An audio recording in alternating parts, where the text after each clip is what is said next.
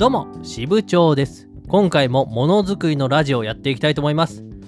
このラジオは産業機械の技術者である私がものづくりに関するトピックを主観を交えながらざっくばらんに紹介するラジオです。小難しい技術の話はしないので何か作業しながら聞いていただければ幸いです。で今回は科学系ポッドキャストの日という企画に参加させてもらってます。この企画はですね科学系ポッドキャスターが集まって毎月10日に共通のテーマについてそれぞれの専門分野の視点で語るという取り組みです。私もですね9月から参加させてもらってまして9月のテーマはね環境だったんでそこでは直接空気回収技術 DAC についてお話をしました。10月のテーマはねスポーツだったんで、ま、3D プリンターが買えるスポーツ用品の世界という話をさせてもらってます。もしもね聞いてない人いたらぜひとも聞いてください。そしてそして今月はなんとですね科学系ポッドキャストの日という企画。これが1周年記念なんだそうです。もともとこの企画はね2022年の11月10日ユネスコ世界科学デーに合わせて企画が始まってそこから毎月ね様々なジャンルのポッドキャスターがどんどん集まるようになってこう拡大していったという取り組みなんですね。で発起人はサイエントークさんです。研究者のレンさんと普通の OL エマさんがですね科学を切り口に独自の視点で語るというポッドキャストです。でこれ、非常に人気のポッドキャストで僕も好きで聞いてます。取り扱うトピックとかね企画の面白さもさることながらこれねなんかデコボコ感というかね、まあ、ちょ ちょっとこの表現はすごい失礼かもしれないですけどまあいかんともね形容しがたい独特の楽しい雰囲気とテンポがあってまさにねポッドキャストでしか出せない魅力みたいなものがギュッと詰まった番組ですんでまだ聞いたことないよって方はね、ぜひとも聞くといいと思います。このね、研究者のレンさんと、まあ、OL のエマさん。このお二人はね、ご夫婦なんですけど、もともとは恋人同士の時から、ポッドキャストを始めて、まあ、その後に結婚されたってことです。それもめっちゃいいっすよね。まあ、憧れますね。僕もね、なんか妻をこのポッドキャストに引っ張り出そうかなとすら思ってしまいます。あの、ポッドキャストやってることすら 僕は言ってないんですけどね。今もなんか友達と話してんなぐらいに思ってるんだと思います。まあまあ、それはさておきですね。まあ、科学系ポッドキャストの日っていうのは毎月ね、ホストがいるんですね。で今月は1周年記念ということで、企画者のサイエントークさんが今月はホストになってます。1周年記念だけあってね、今月は非常に豪華で、なんと1周年記念の特設ページがあるんですね。でそこで参加してるポッドキャスト一覧できたりとか、プレイリストも公開されてますんで、概要欄にね、そのリンク貼っとくので、ぜひとも他のポッドキャストも聞きに行ってください。前で言ってますけどね、今聞きに行っちゃうんですよ。できればね、私のこのポッドキャストを最後まで聞いてから次に行ってくださいね。チャンネルはそのままでお願いします。でね、まあ、科学系ポッドキャストの日も1周年記念なんですけど、まあ、前回も話したんだけど、このものづくりのラジオも1周年記念なんですね。ありがとうございます。2022年11月2日に第1回を投稿しておりますんで、えー、始めてからね、1年経ちました。まあ、だからといって何も特別なことをする予定はないんですけど、まあ、1年やってきてね、こう、ポッドキャストの魅力とか、逆に課題とかもね、いろいろ分かってきたんで、この1年ね、また、いろいろ変化させながらやっていきたいと思いますので、ぜひともよろしくお願いします。というわけですね、ちょっと前置き長くなってんですけど、こっからが本題です。今月の科学系ポッドキャストの日のテーマ、こちらですね。未解決です。未解決。いやー、いいっすね。1周年にふさわしい。非常に興味深くて難解なテーマだと思いますね。まあ非常に科学チックなテーマで面白いと思います。未解決っていうとね、なんか特に数学の分野とかではよく聞きますよね。〇〇の定理とか、〇〇は成り立つのか、存在するのか、証明せよ、みたいな。まあこういうのってね、ザ未解決問題です。まあ、有名な話だとね、あの、フェルマーの最終定理とか、有名ですよね。1600年代ぐらいに、まあ、提起された問題で、まあ、フェルマーの死後300年ぐらい経った1995年にアンドリュー・ワイズ氏というですね、数学者によって見事に証明されたという問題です。〇〇を証明せよとかね、できるできないとかね、そういうのって未解決問題の形としては非常にわかりやすいですよね。一方で、このものづくりの分野ってなんかね、そういうパキッとした未解決問題ってなかなかないんですよ。特にね、僕なんかは科学者じゃなくて技術者なので、科学の発展というよりかは、科学を用いて社会課題に取り組むっていうね実践側の立場の人間ですなので、まあ、ある意味ではこのカーボンニュートラルとか労働人口減少とかデジタル化の遅れとかねこういったものが未解決問題っていう感じになってしまうんですよでもこれを語ってもなんか堅苦しいですよね。なんか社会問題のコメンテーターみたいになってしまうんでね。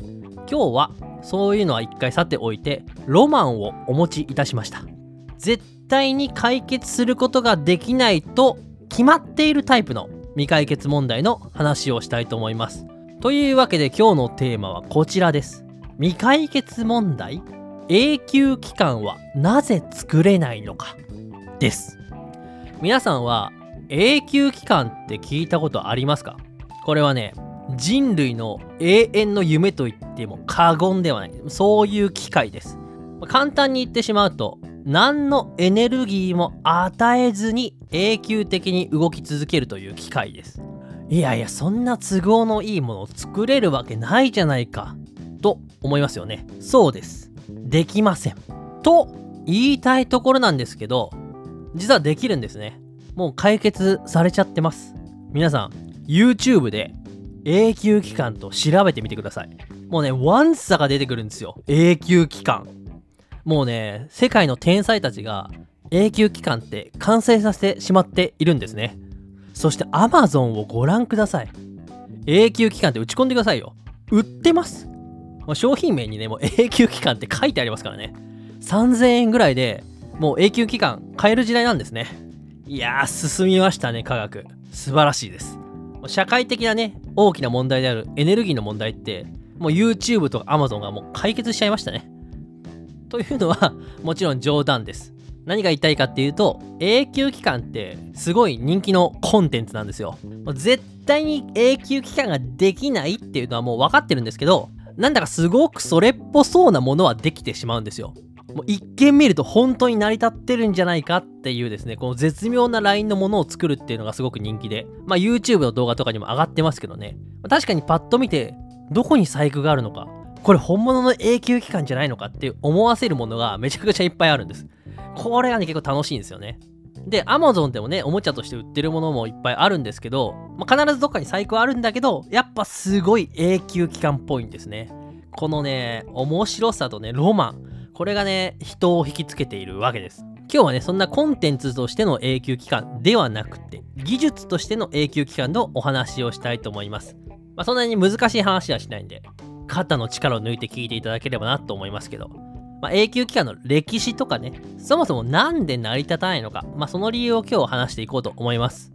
もしも永久期間が完成すれば、まあ、それは革命ですよ。石油石炭、一切不要です。ただただエネルギーを発生させ続ける夢の装置が完成するわけですね。でまあ先人たちもね当然同じことを考えました。古いものではね13世紀頃から永久期間の研究ってもう始まってるんですね。例えばオヌクールの金槌車っていう永久期間があってこれはね水車みたいなものに複数のトンカチがね等間隔にぶら下がってるようなものです。これをまあ縦方向にしてぐるって回すとあるところでトンカチがカクンってね、振り子みたいに倒れるわけです。で、その勢いでまたちょっとこの円盤が回転して、次のトンカチがまたカクンって倒れるわけですね。で、その勢いでまたちょっと回転してトンカチがっていうのを永久に繰り返して回り続けるっていう期間ですね。で、まあ見た目すごくそれっぽくて、あこれ回るんやないって思うんですけど、やっぱり回らないんですよ。で、かの有名なレオナルド・ダ・ヴィンチも永久期間の設計を行ってます。まあ、これはね、永久期間の中でもすごく有名で、ちょっと言葉だと説明しづらい形状になってんだけど、円盤の中にね、こう鉄球が入ってて、こう回して鉄球がカコンってこう落ちると。まあ、その金槌車と原理的には似てるんですけど、まあ、そういうタイプの永久期間です。これもまたね、すごくそれっぽいんですよ。でも当然、回らないんですね。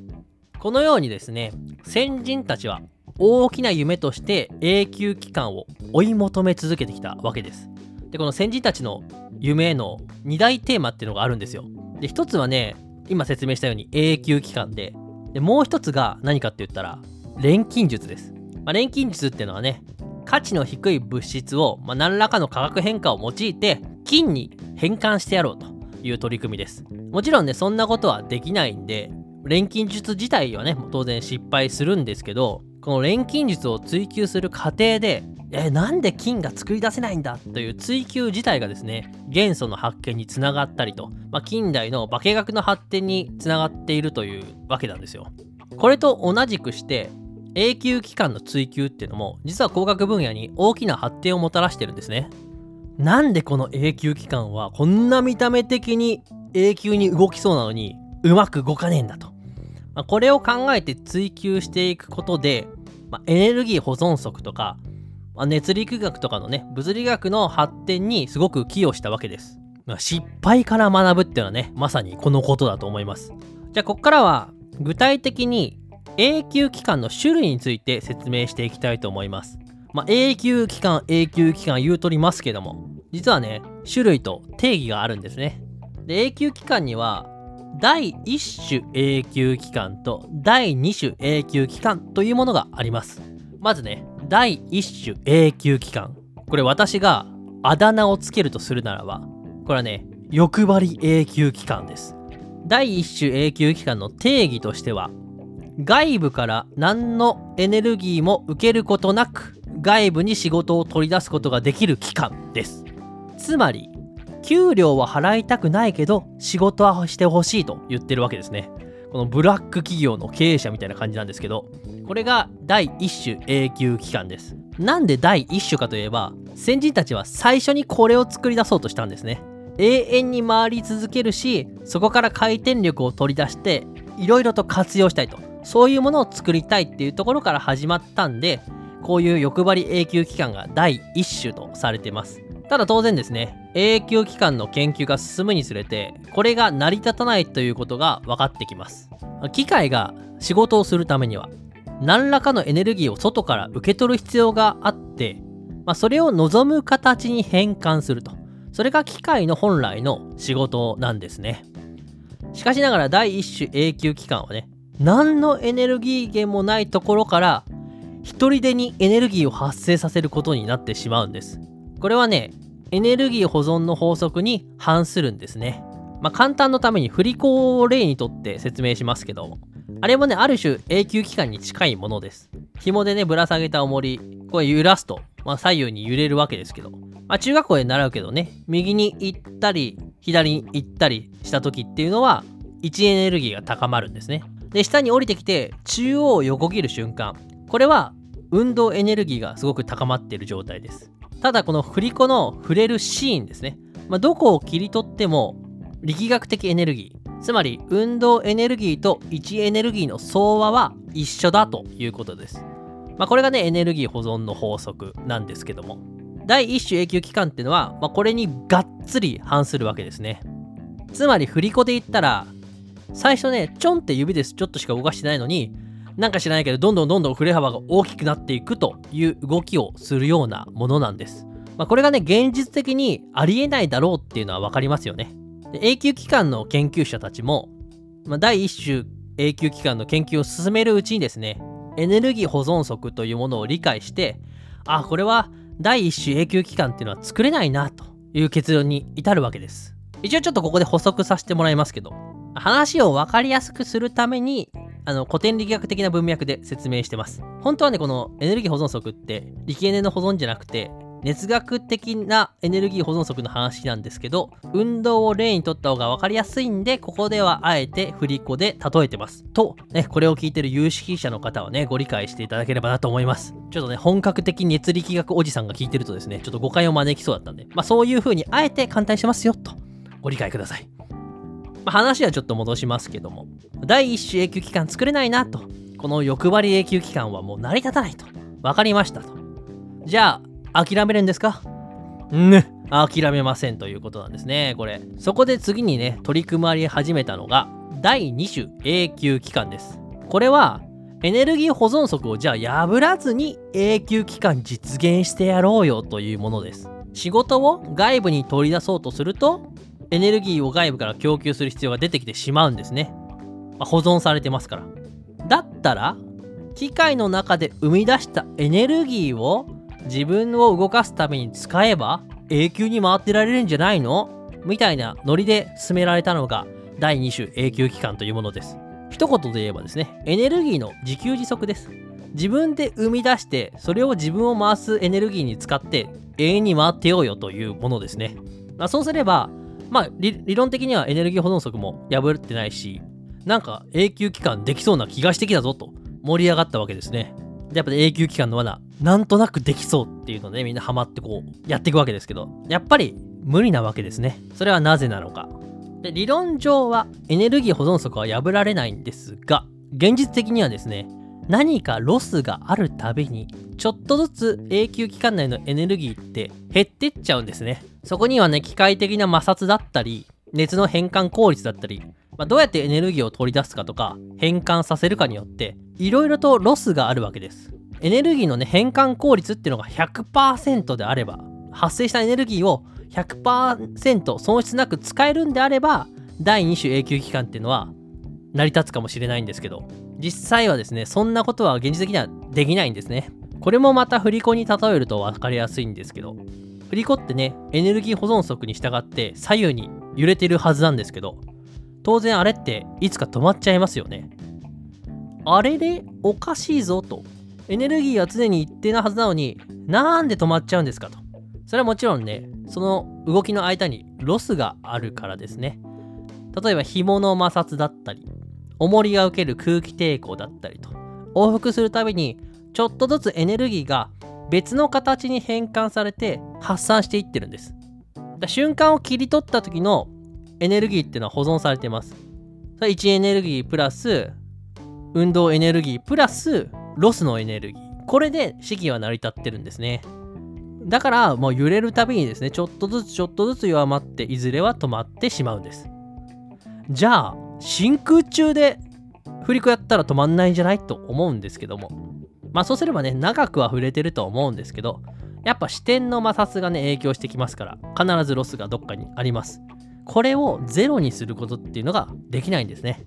なんで第2種永久期間ってのもこれまたできないということになってます。エネルギー保存則。エネルギーの変換効率。この2つの理由で永久期間ってのはもう実現できないということになってます。でも夢は止まらないんですね。例えば今の振り子の話なんかにしてもこの視点の紐のとこで摩擦が起きるんだったらじゃあ磁石かなんか使ってなんか紐のない振り子とか作ってさそれを真空中で動かしたらじゃあ永久期間ってできるんじゃないの？とかね。発想はいろいろと浮かんでくるんですよ。しかもねなんかできそうかもみたいな期待感のあるアイディアってのはわんさか出てくるわけですね。永久期間自体はもう絶対に成り立たないってね、すでに証明されてるものなんですけど、永久期間という夢、ロマンがね、諦めることを許さないんですね。人はですね、永久期間に見せられ、そしてこの問題に向かっていくわけです。絶対にできないと答えが出てるはずなのに、人は永久期間を作り続けるんですよ。そして人が挑み続ける限り、永久期間は未解決問題であり続けるわけです。と今日はねそんなお話でした。皆さんもねオリジナルの永久期間作ってみてはいかがでしょうか。ちなみにねおすすめの半永久期間っていうのはあります。これね僕好きなやつでハッピーバードって皆さん知ってます？別名ドリンキングバードなんて言うんですけど。あの、コップに水を与えておけば水がある限り、まあ、半永久的に動き続けるっていうおもちゃです。これ昔からあるおもちゃなんだけどね、これすごい面白くて、僕はね、大好きで、いつも部屋に飾ってます。なんかね、ちっちゃいフラスコ状の胴体に液体が入ってる鳥のおもちゃで、こう、その鳥のおもちゃの前に目の、前に置いたコップの中に水を入れとくんですけど、そうするとこう、振り子のように動いて、ずっと水を飲み続けるという感じです。構造はすごくシンプルで、2つの球状の容器が、まあ、ガラス管で繋がってて、まあ、細いダンベルみたいな形をしてるんですけど、まあ、その中にね、気化しやすいジクロロメタンというですね、液体が封入されてます。で鳥の頭の部分がね、フェルトになってて、そこを濡らすと気化熱で冷えるんですね。そうするとね、中のジクロロメタンの気体になってたものが液体になって、圧力が下がるんでね、液体状のジクロロメタンをこう組み上げるんですよ。そうするとバランスが崩れて、鳥がカクンって倒れると。で倒れた先に水があってですね、そこで頭がまた濡れて、倒れた際に液体のバランス崩れて、また体勢戻るみたいな。ちょっとね、言葉で説明するのはめちゃくちゃ難しいんだけど、まあ、あの一回動画見ればね、なるほどってわかると思います。ぜひね、ハッピーバードで検索してみてください。デザインはね、すごいチープなんだけどね、こう部屋に置いとくと、なんか可愛いんですね。半永久期間と僕は呼んでます。あとね、最近だとね、本当にいろいろおもちゃ出てるんですよ。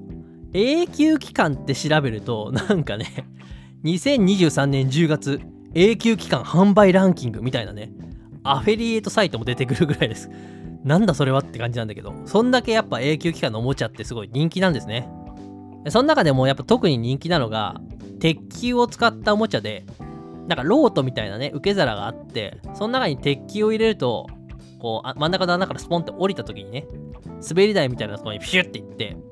それがジャンプ台になってて、またロートに戻ってくると。で、延々にこのジャンプ台行って、また戻ってきてっていうのを繰り返すっていうおもちゃです。動画で見るとね、あ永久期間って完成したんだと思わせるぐらいクオリティ高いんですよ。ただしっかり見ると、動きに若干の違和感があって、明らかに不自然に鉄球が加速していくっていうタイミングがあるんですね。実際はね、その台の下に磁石が仕込まれてて、弾が通過するタイミングだけ磁力を発生して反発力を与えるっていう、そういう機構になってるんです。これね、なかなかうまくできてまして、で構造についての解説記事っていうのがあったんで、これね、すごく面白いんで、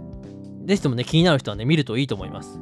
まあまあ、ちょっとね、最後、すごく雑談ベースになったんですけど、部屋にね、そういうロマンを感じさせるものを置いとくと、いいかもしれませんよ。あなたもぜひね、未解決問題と共に生きていきましょう。まあ、ついでにもうちょっと雑談するんだけど、あのね、これハッピーバードね、ずっと大学の頃から部屋に置いてあるんだけど、